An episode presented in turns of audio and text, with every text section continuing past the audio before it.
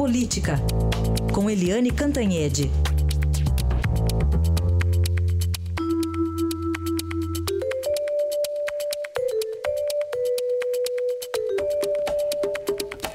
E a vida não está fácil para o ex-presidente Lula, mas também não está fácil para o presidente Michel Temer, né, Eliane? Bom dia.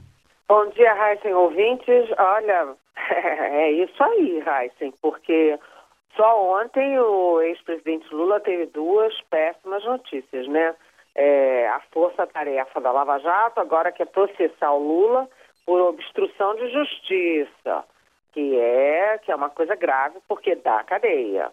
E a Polícia Federal indiciou o Lula por corrupção passiva é, naquele caso que, aliás, foi denunciado, foi publicado, foi um furo da Andresa Matais é, no nosso Estadão, que é o seguinte, é a venda de medidas provisórias para beneficiar montadoras e, enfim, é, venda por um dinheirão. A, a polícia aí suspeita que houve um desvio de 6 milhões de reais para o PT. Então, Lula ontem, duas, mais duas cacetadas.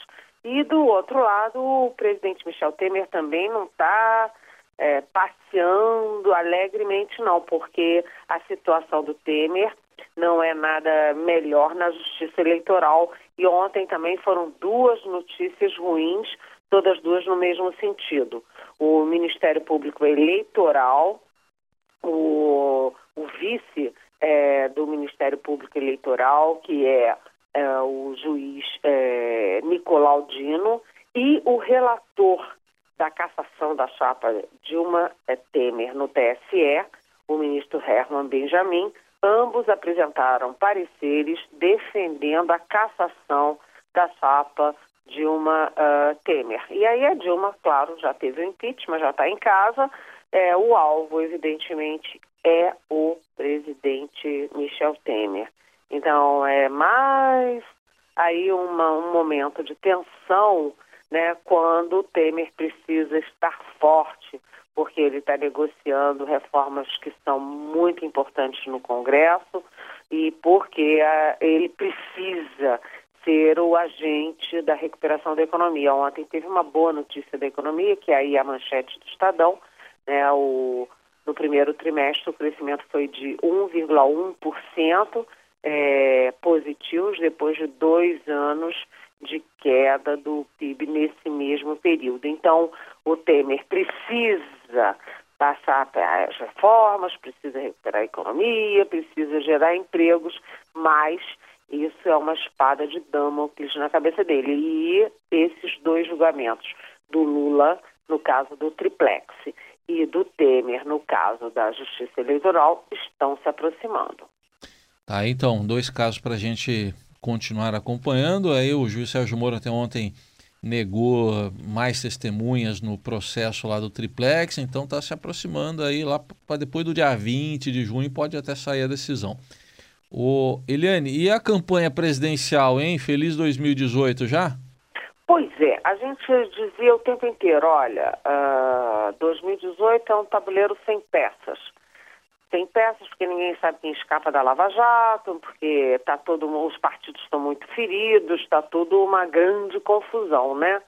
Mas as peças começam a se colocar no tabuleiro claramente. Por exemplo, a partir do momento em que o Dória, João Dória, prefeito de São Paulo, começou a se mexer muito, falar muito, viajar muito, o governador Geraldo Alckmin, também do PSDB, começou a se mexer e aparecer e agir. Né? Então, por exemplo, semana passada, o Alckmin foi ao Espírito Santo conversar com o governador Artung, Paulo Artung, que é um quadro importante da política. Ele já foi do PSDB, está no PMDB e o Alckmin está tentando arregimentá-lo de volta para o PSDB. É um bom quadro o Paulo Artung. Né? É, mas o Dória continua mil por hora e ele é, em Nova York volta amanhã, recebendo prêmio, conversando com figuras muito emblemáticas da política americana e também se aproximando do presidente Michel Temer. Por quê? Porque se o Temer é, conseguir fazer as coisas que ele está querendo fazer e reduzir o emprego, é, aquecer a economia e tal, o Temer será um cabo eleitoral importante. E o Temer tem aquele partido que é o maior partido, mas não tem nenhum nome para presidente. Então, o Temer, com esse partido grandão, com uma força política, se isso acontecer, né, o Dória já está se insinuando aí para ganhar as bênçãos do Temer. Né? Mas do outro lado, a Marina Silva também sai da toca, começa a se mexer, tem conversado principalmente na área do judiciário com Joaquim Barbosa, com Aires Brito, que foram ministros do TSE, é, do Supremo, importantes na época do mensalão.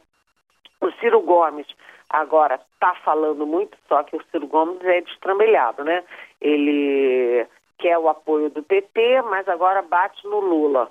Né? Ele queria muito, ele é falado para ser vice do Lula, mas na verdade ele quer que o Lula, por causa da Lava Jato, não tenha condições e ele herde os chamados votos da esquerda.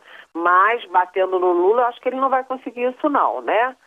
E, enfim, os candidatos se movem, os candidatos estão ativos e a gente vai ter que começar agora, além de olhar a Lava Jato e olhar ah, as dificuldades dos atuais governantes, a gente vai ter que olhar, começar a cobrir também o futuro. O futuro está começando a se desenhar.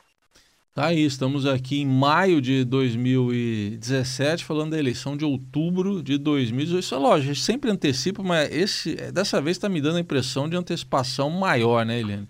Acho que não. Acho não? que não, sabe por quê? É. Porque como é o tabuleiro vazio, né, Heisen?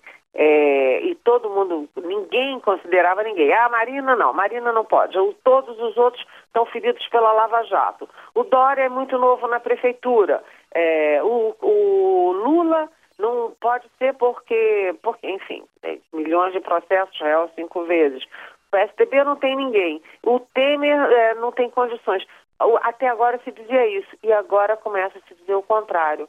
Olha, o Temer pode ter condições, é, se o Lula não for, de qualquer jeito, o PT terá um candidato forte.